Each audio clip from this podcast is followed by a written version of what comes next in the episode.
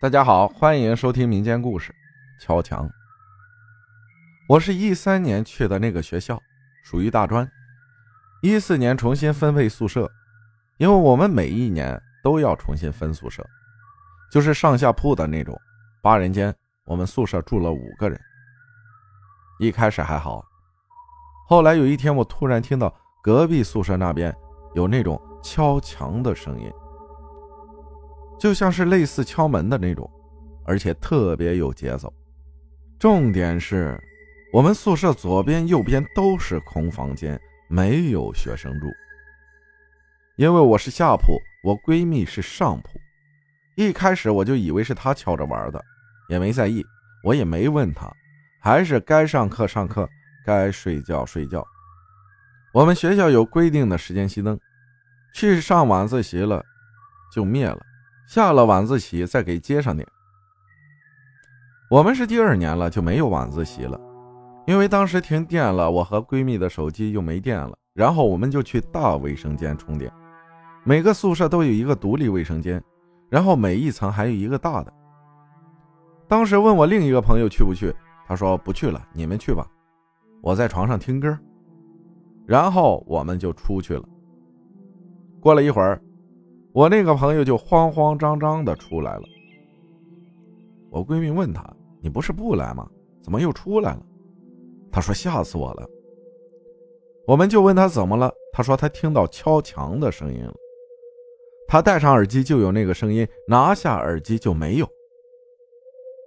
后来我跟他说：“我头两天也听到了，我以为是你们弄的，我也没说话。”本来我那个朋友他就是大大咧咧女汉子型的。第二天上课回来，对着隔壁宿舍的门踹了一脚，然后下午就听到敲墙的声音里，感觉带着愤怒。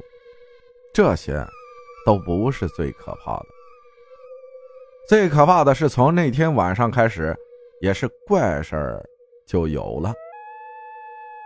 因为我们宿舍是那种防盗门，因为害怕，我们晚上睡觉之前就锁上门了。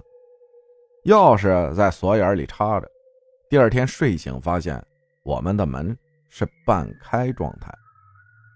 我们在屋里反锁，钥匙在锁眼里插着，在外面钥匙完全打不开，根本不可能是宿管阿姨打开的。而我们橱柜里的衣服都被翻得很乱，就在那几天晚上还老有夜猫叫，不是平时猫的叫声。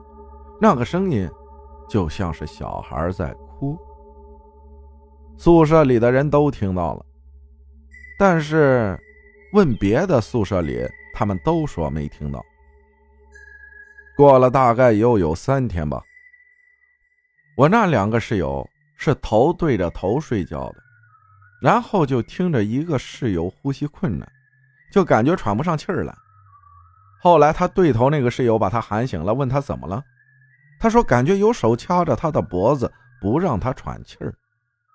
有红色的，也有绿色的，还有白色的。”当时他对头说：“你做噩梦了，没事就没再说什么，都睡觉了。因为是半夜两点多，有一天，他问我们：“怎么宿舍不来电，你们就不回来呀？”我们就把这个事儿给他说了一遍。他说。其实有些事儿我也没给你们说，怕你们害怕。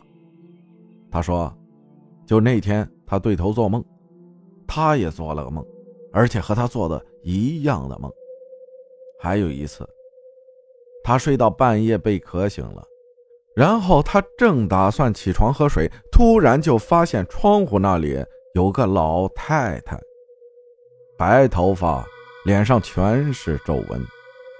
样子说不上来的瘆人。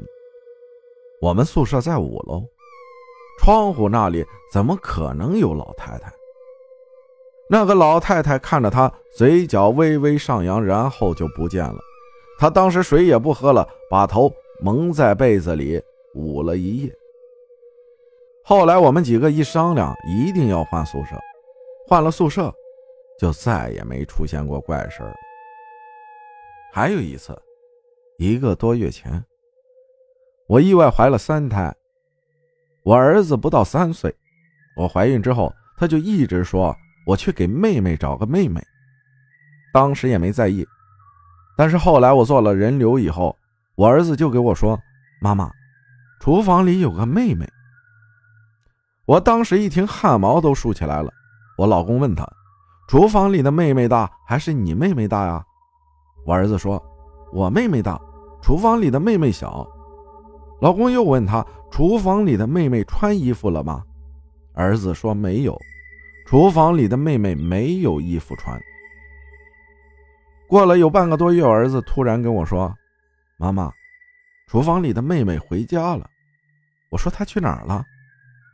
儿子说：“她去找妈妈了，她不在我们家了。”感谢寒暄分享的故事啊，谢谢大家的收听，我是阿浩，咱们下期再见。